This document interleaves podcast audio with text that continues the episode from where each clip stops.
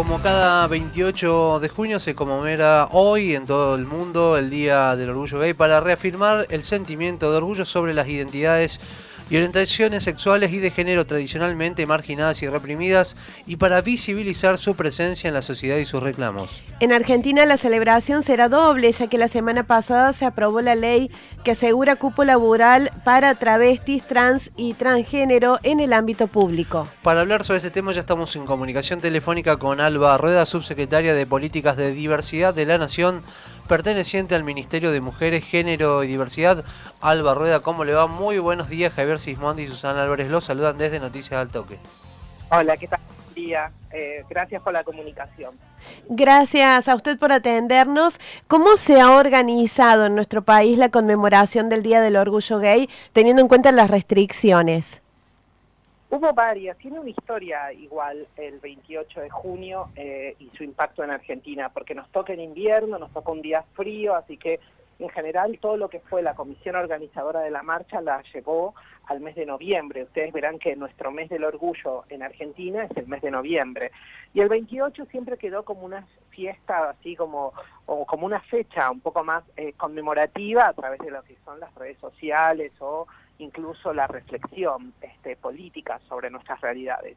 Hace algunos años atrás, después del travesticidio de Diana Zacayán, una activista travesti que fue impulsora de la ley de cupo trans, claro, se empezó a constituir la eh, marcha contra los travesticidios y transfemicidios en Argentina. Así que hoy es un día donde va a suceder esta marcha contra los travesticidios y transfemicidios, teniendo como uno de los ejes centrales la desaparición de Tehuel de la Torre, uno de los varones trans que eh, yendo a buscar trabajo este, desaparece hace más de tres meses y desde entonces no se sabe eh, nada sobre su paradero.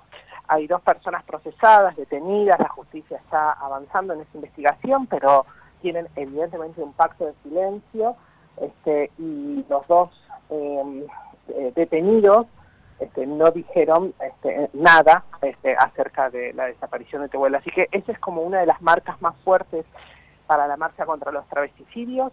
Y en paralelo, tal como decía este, en tu introducción, la, el Día del Orgullo Internacional para nosotros también significó eh, entrar en un contexto eh, mucho más enriquecedor en términos de derecho, porque con la ley de cupo trans, una ley muy militada por las organizaciones sociales, muy transversal, este, y una convicción de gobierno, para nosotros fue un paso muy importante tener esta ley aprobada, sobre todo en un año este, complejo como es este, este, porque justamente lo que permite es una herramienta muy concreta de acceso al empleo para las personas travestis y trans, uno de los grupos más vulnerados en nuestra sociedad y el grupo más vulnerado en la comunidad LGBT. Así que, digamos, en, las dos líneas, ¿no? Por un lado, un día de reflexión y también de, de, puesta en común sobre las muertes evitables que hay en Argentina, sobre travestis y trans, y por el otro lado, también un día este, que nos encuentra con este, la aprobación de la ley de, de cupo trans, una ley muy esperada y que va a tocar el corazón de la desigualdad generando empleo, uno de los ejes fundamentales para poder salir de, situaciones de profunda estigmatización y discriminación. Subsecretaria, ¿qué significa para el colectivo, no? Que la, ley aprobada la semana pasada, que habilita al cupo laboral en lo que tiene que ver con el ámbito público, ¿cuál es la realidad hoy también de los integrantes del colectivo? Bueno, por un lado significa una herramienta que yo decía toca la desigualdad este, de, de nuestro colectivo, tiene que ver principalmente con el hecho de que para las personas este, trans, eh, eh, más del 80% de la población nunca tuvo un empleo formal. Este es uno de los datos críticos para nuestra comunidad. Más del 80% de la población trans nunca tuvo un trabajo formal, nunca tuvo aportes jubilatorios, no tiene obra social, no la tuvo.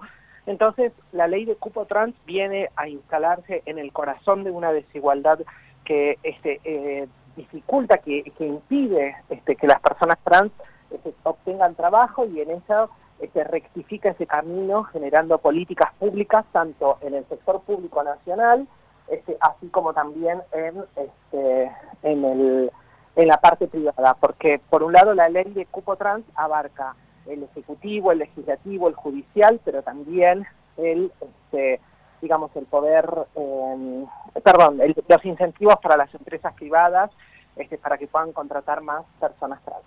¿De qué se tratan estos incentivos? Porque justamente lo que queríamos conocer también es cómo se piensa implementar la ley.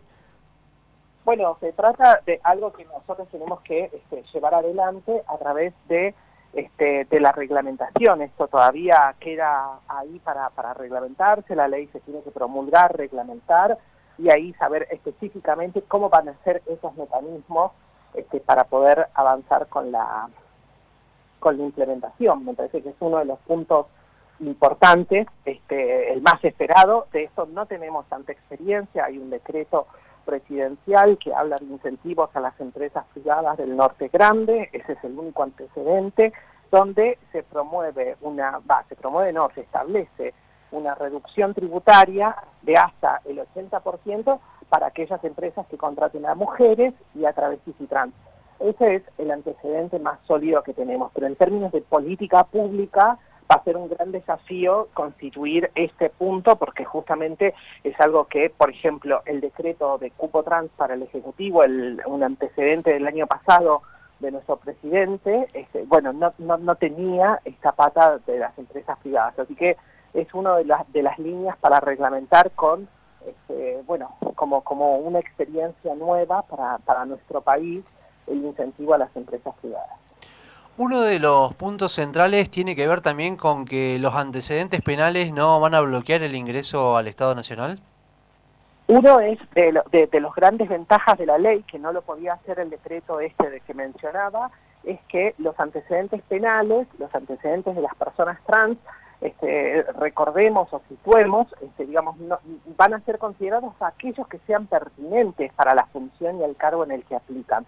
No es que no van a ser considerados, van a ser considerados aquellos que son pertinentes. Si vas a trabajar como contadora y tenés causas, no sé, como de corrupción en respecto a, a cuestiones fiscales, bueno, es obviamente que eso hace a la incompetencia en el cargo, pero este, digamos lo que pasa con la población trans es que no tenemos esas causas. Las causas que tenemos generalmente son de códigos contravencionales, del uso indiscriminado que hizo las fuerzas de seguridad locales, este, digamos, para reprimir a través de trans en prostitución, que ha llenado, este, digamos, a, este, de, de, causas este, por contravenciones este, o faltas que son este, en general fundadas en figuras abiertas como escándalo, moralidad, escándalo en la vida pública. Bueno, es, esta, estas, este, digamos, figuras abiertas que no definen cuál es el escándalo, qué es el escándalo, si ser que es un escándalo. Este, digo, eso es este, mayormente el enorme, la enorme herramienta de criminalización que hubo por parte de las fuerzas de seguridad a la, población travesti Bueno, en ese contexto es que efectivamente este, el legislador, el poder legislativo resuelve que esas causas van a ser consideradas en la medida en que sean pertinentes al cargo. Por supuesto, figuras como estigmatizantes como esta, ¿no? Este, la moralidad, este, el escándalo en la vida pública, no son pertinentes a el puesto que vamos a ocupar y eso es lo que dice la ley, que se van a tener en cuenta aquellos antecedentes que sean pertinentes a las, este, al puesto laboral. Otro de los desafíos que va a tener esta ley es poder llegar, eh, al ser aplicada, a los distintos rincones de Argentina. Eh, ¿Cómo ven que se está trabajando eso? ¿Qué aspectos plantea la ley en ese sentido? Bueno, uno de los puntos más importantes es que las provincias adhieran a la ley de cupo trans este, para poder adoptar criterios similares, establecer también a través de su ejecutivo provincial la implementación del cupo. Nosotras estamos dando asistencia técnica a varias provincias respecto al tema de la implementación del cupo en la reglamentación. Por ejemplo, no sé, decirte, Entre Ríos sacó en el año 2020 este, la, la ley de cupo trans. Bueno, falta la reglamentación, falta, se estableció hace muy la reglamentación en la provincia de Tucumán. Hay varias provincias que están trabajando con, con cupo. Entonces, uno de los puntos para tener en cuenta es, digamos, que nosotras estamos a disposición, que la ley prevé, este, digamos, la, la, la región para, su, para las provincias. Y si no fuese esta la política pública que quieren sacar, lo más importante sería que este, establezcan alguna política de empleo para población trans, no que quede igual a, a cero. Nosotras para eso lo que tenemos es este, un Consejo Federal en Género y Diversidad, donde establecimos una mesa específica de trabajo con todas las provincias, donde eh, el eje o uno de los ejes centrales, por supuesto, es el cupo trans a nivel este, federal. Esto va, va, a va a llevar un tiempo, va a ser difícil, creemos que efectivamente hay provincias que tienen voluntad de, trabajar con el cupo trans, pero también hay otras que no lo hicieron, que no lo van a hacer y que ya lo dijeron,